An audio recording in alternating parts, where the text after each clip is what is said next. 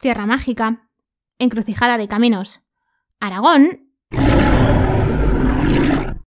Si eso es lo que yo creo que es, casi que os doy la bienvenida y me largo corriendo de aquí. Bienvenidos y bienvenidas Aragón, Historias y Falordias.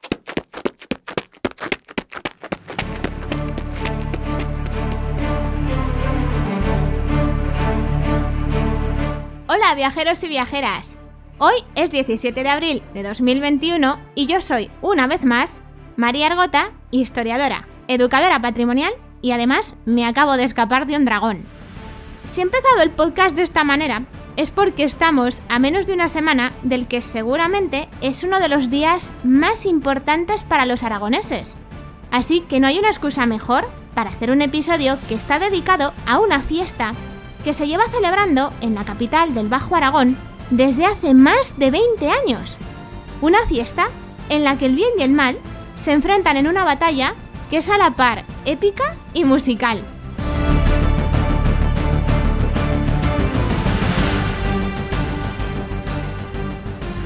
Si es que no queda casi nada para que llegue el 23 de abril, que es una fecha en la que si os paráis a pensar, la verdad es que hemos tenido momentos la mar de interesantes. Por ejemplo, un 23 de abril de 1616 moría en Inglaterra William Shakespeare y enterraban en Madrid a Miguel de Cervantes. Puede que alguna vez hayáis escuchado que el Día Internacional del Libro se hace coincidiendo con la muerte de estos dos autores, pero la verdad es que no, porque Cervantes murió el 22 de abril. Lo que pasa es que por costumbre, en la época, lo que se anotaba en la partida de defunción era la fecha de enterramiento y no la de su muerte. Un 23 de abril de 1978, Juan Antonio Bolea Foradada, que fue el primer presidente democrático que tuvimos en esta comunidad, hizo la primera bandera cuatribarrada de la democracia en la Plaza Aragón de Zaragoza. Y evidentemente, hablando de este día, pues tengo que hacer referencia a la onomástica que se celebra.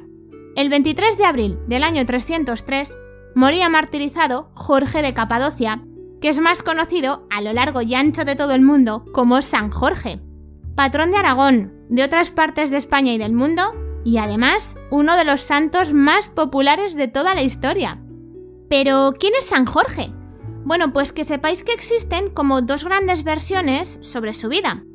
Tenemos por un lado las actas oficiales de la Iglesia Católica y luego lo que nos cuenta un escritor italiano, y perdón por el patadón que estoy a punto de meterle al idioma, que se llama Jacopo de la Voragine. De verdad que lo siento. En español se le conoce como Jacobo o Santiago de la Vorágine, y es autor de una obra que vais a ver titulada de dos maneras, o la leyenda dorada o la leyenda áurea. En ella lo que hace es recoger las vidas de un montón de santos y de santas, entre ellas la de San Jorge. Yo me voy a quedar con las actas oficiales de la Iglesia Católica, pero sí que es verdad que luego tengo que hacer una referencia obligada a la obra de Jacobo de la Vorágine. De acuerdo a la Iglesia, Jorge nació en Capadocia, que es una región que está en la actual Turquía, y era hijo de un matrimonio cristiano. Al padre lo martirizan, y él y su madre tienen que huir hasta Palestina, donde decide que va a ingresar en el ejército. Cuando cumple 20 años, hereda una fortuna enorme y en lugar de dedicarse a gastarla y a vivir la vida, decide irse hasta Nicomedia, que también está en Turquía y que es donde casualmente estaba la residencia del emperador Diocleciano. Y sí, el mismo Diocleciano de las persecuciones contra los cristianos. Cuando estallan en el año 303, Jorge reparte toda su riqueza entre los pobres y con un par de narices se planta delante del emperador y declara que es cristiano. A Diocleciano esto le parece un ultraje absoluto y le ordena que haga un sacrificio a los dioses paganos o lo condena a muerte. Él se niega y al final le toca sufrir un martirio que además es bastante largo. Están torturándole durante siete días. Le va a pasar de todo y hasta llegará a hacer algún milagro. Una de las cosas más curiosas que consigue es convertir al cristianismo a la emperatriz Alejandra, a Diocleciano ya os advierto que esto no le hizo nada de gracia. De hecho, es que ordenó que la mataran justo antes de terminar de martirizar al pobre Jorge. Y ahora que ya sabemos quién es San Jorge, ya por fin puedo llamarle San, os voy a contar qué relación tiene con Aragón. Y la verdad es que es una historia que a mí, la primera vez que la escuché, os tengo que decir que me dejó muy loca. Para eso tengo que parar la música y abrir una ventana. Y sí, ya sé que suena rarísimo esto que acabo de decir, pero lo vais a entender enseguida. Porque esta ventana funciona como si fuese un cronovisor. Vamos a poder ver qué es lo que está pasando en un momento y en un lugar muy concreto dentro de la historia de Aragón. Ya os avanzo que el momento es el año 1096 y el lugar, los llanos de Alcoraz, y sí, Alcoraz como el estadio del Huesca. Tenemos por un lado a Pedro I, que lleva dos años en el trono de Aragón, y por otro lado al señor de Huasca, que la verdad es que está muy bien acompañado, nada menos que por las tropas del señor de Saracusta y unos ejércitos castellanos. Con ese plantel, la situación para los aragoneses está bastante negra. De hecho, es que Pedro I sabe que o le da la vuelta a esta batalla o no conseguirá tomar Huasca. La moral de sus tropas está por los suelos, Así que a la desesperada lo único que se le ocurre es ponerse a rezar.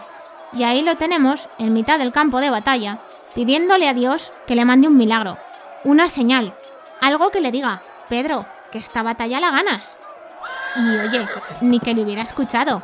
Acaba de aparecer en mitad del campo de batalla, salido de la nada, un caballero montado sobre un caballo blanco. Este caballero lleva una armadura en la que hay pintada una cruz roja sobre fondo blanco. Y no sabemos muy bien por qué, en su mismo caballo viajaba con él otro caballero al que le acaba de decir que se baje y que se ponga a pelear. La batalla se para por un momento. Los soldados no tienen ni idea de dónde ha salido esa gente. Pero los aragoneses enseguida lo interpretan como que esa es la señal divina que estaban esperando. Y yo cierro la ventana y dejo que la historia a partir de aquí siga su curso. Venga, que no voy a ser mala. Pedro I consigue ganar la batalla de Alcoraz, tomar la ciudad de Huasca y dar un paso muy importante en la expansión del reino de Aragón hacia el Valle del Ebro. Fijaos si es importante este hecho histórico que aparece en el tercero de los cuatro cuarteles del escudo de Aragón. Seguramente ahora os estaréis preguntando que quiénes son esos caballeros y que de dónde han salido. Bueno, pues la respuesta la tenemos en una crónica que se escribe en el siglo XIV. Ahí es la primera vez que se nos cuenta que en medio de la batalla de Alcoraz se aparece San Jorge, que esa misma mañana, y ese dato no sabemos muy bien de dónde se lo sacan, estaba en Antioquía ayudando a un grupo de cruzados alemanes.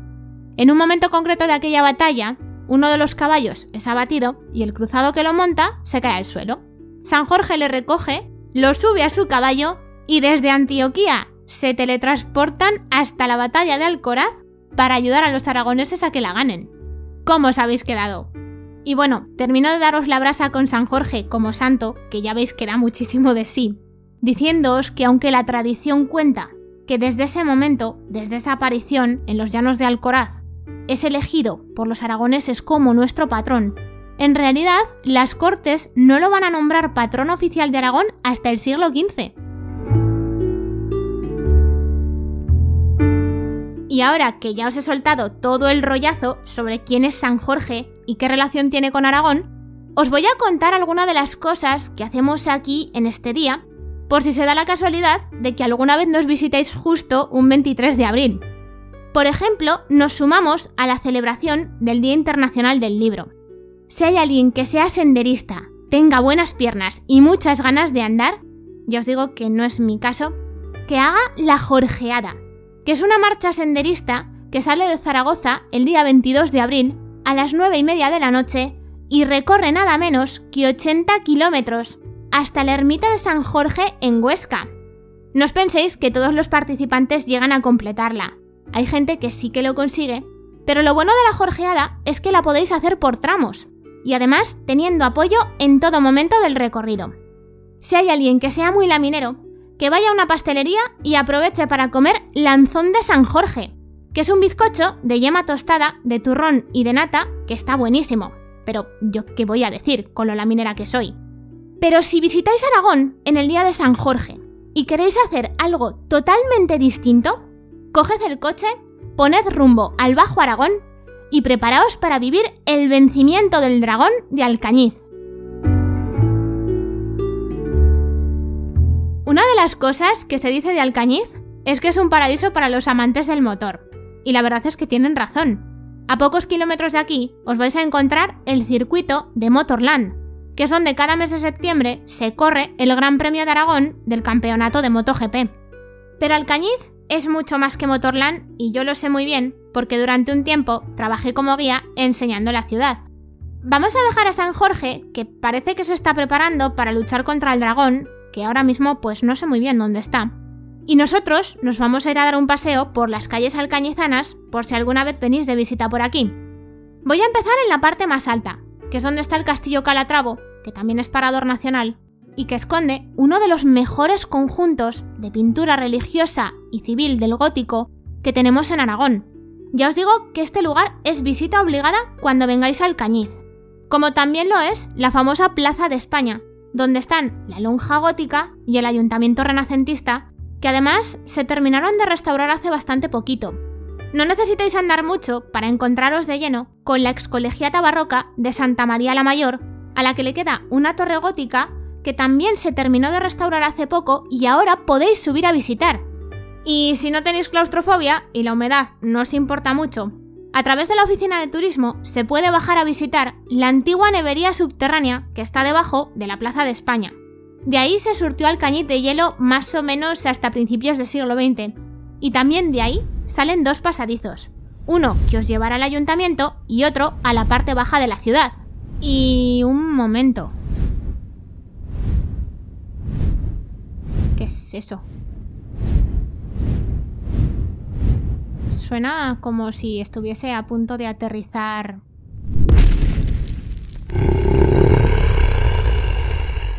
San Jorge. San Jorge, que me parece que te toca ya, ¿eh? Ya dejo de ponerme cinematográfica, os lo prometo. Si he querido recorrer el cañit de esta manera, empezando en el castillo y terminando en la Plaza de España, es porque en este escenario es donde cada 23 de abril desde el año 1996, San Jorge se enfrenta a un dragón que ya os digo que no viene volando, aunque la manera en que lo hace también es bastante original. El vencimiento del dragón se lo debemos al periodista y escritor alcañezano Darío Vidal, que se dio cuenta de que una de las historias más famosas que se cuentan sobre San Jorge se podía guionizar y representar como si fuese una obra de teatro. Y es ahora cuando tengo que hacer la referencia que os he dicho antes a la obra de Jacobo de la Vorágine. La historia de la que os voy a hablar es bastante posible que os suene, pero es muy curioso porque no aparece en los relatos originales que se cuentan de San Jorge.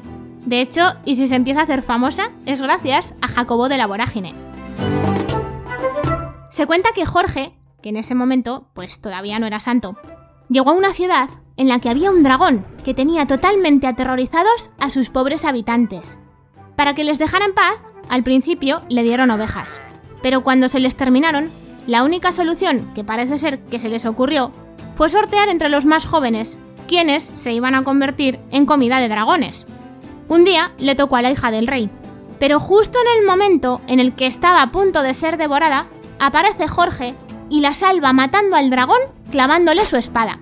Jacobo de la Vorágine cuenta después que llevó el cadáver de la bestia de vuelta a la ciudad.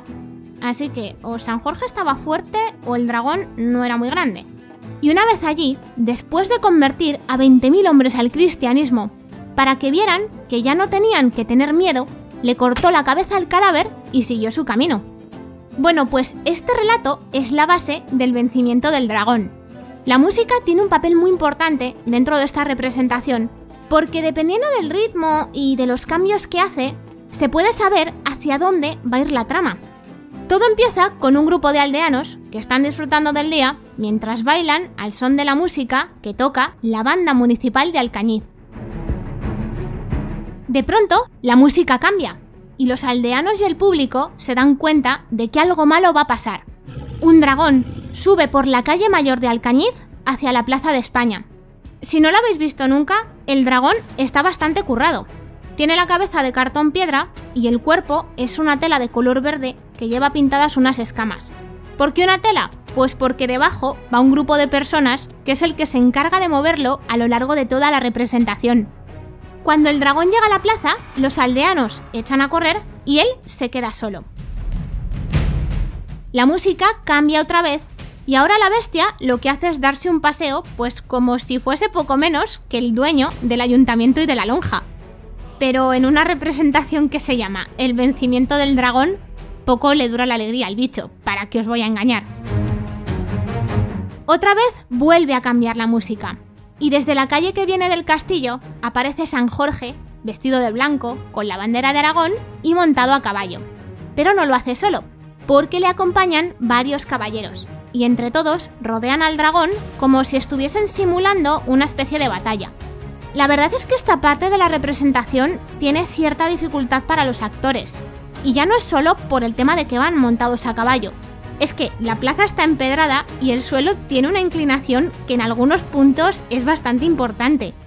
Y entonces llega la parte de la historia que da nombre a la fiesta, el vencimiento del dragón. Si os acordáis, Jacobo de la Vorágine cuenta que lo mata de un espadazo. Aquí también se lo carga, pero de una forma bastante menos violenta. Simplemente le tira unas flores a la cabeza. Cuando el ramo le toca, el dragón se para y literalmente se empieza a desvanecer, porque la gente que está debajo sale y lo retira de allí para sacarlo de la plaza. El bien ha vencido al mal.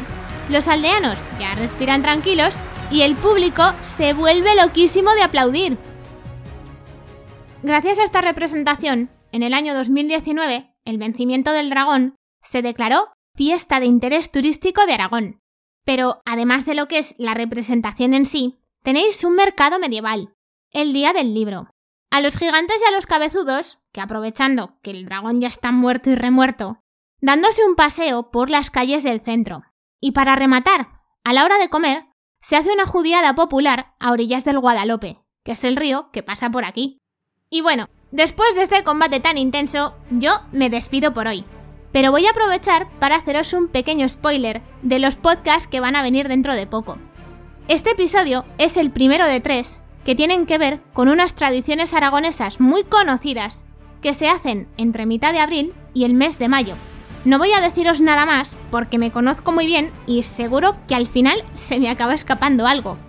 Os agradezco como siempre que estéis ahí al otro lado de cada episodio o de cada publicación que sale en las redes sociales. Os lo he dicho muchísimas veces y ya sé que soy más cansada que un día de cierzo, pero de verdad que me encanta leer vuestros comentarios. Y os doy las gracias también por las valoraciones que dejáis en las plataformas donde se puede escuchar el podcast. Si os habéis quedado con ganas de saber algo más del vencimiento del dragón o simplemente me queréis preguntar alguna cosa, podéis hacerlo a través de consultas arroba o de los perfiles de Aragón, Historias y Falordias en Facebook e Instagram. Yo os espero dentro de un par de semanas para hablaros de una tradición que no se sabe muy bien qué tiene de mito y qué de realidad. Ale, que os dejo pensando. Que paséis un día de leyenda.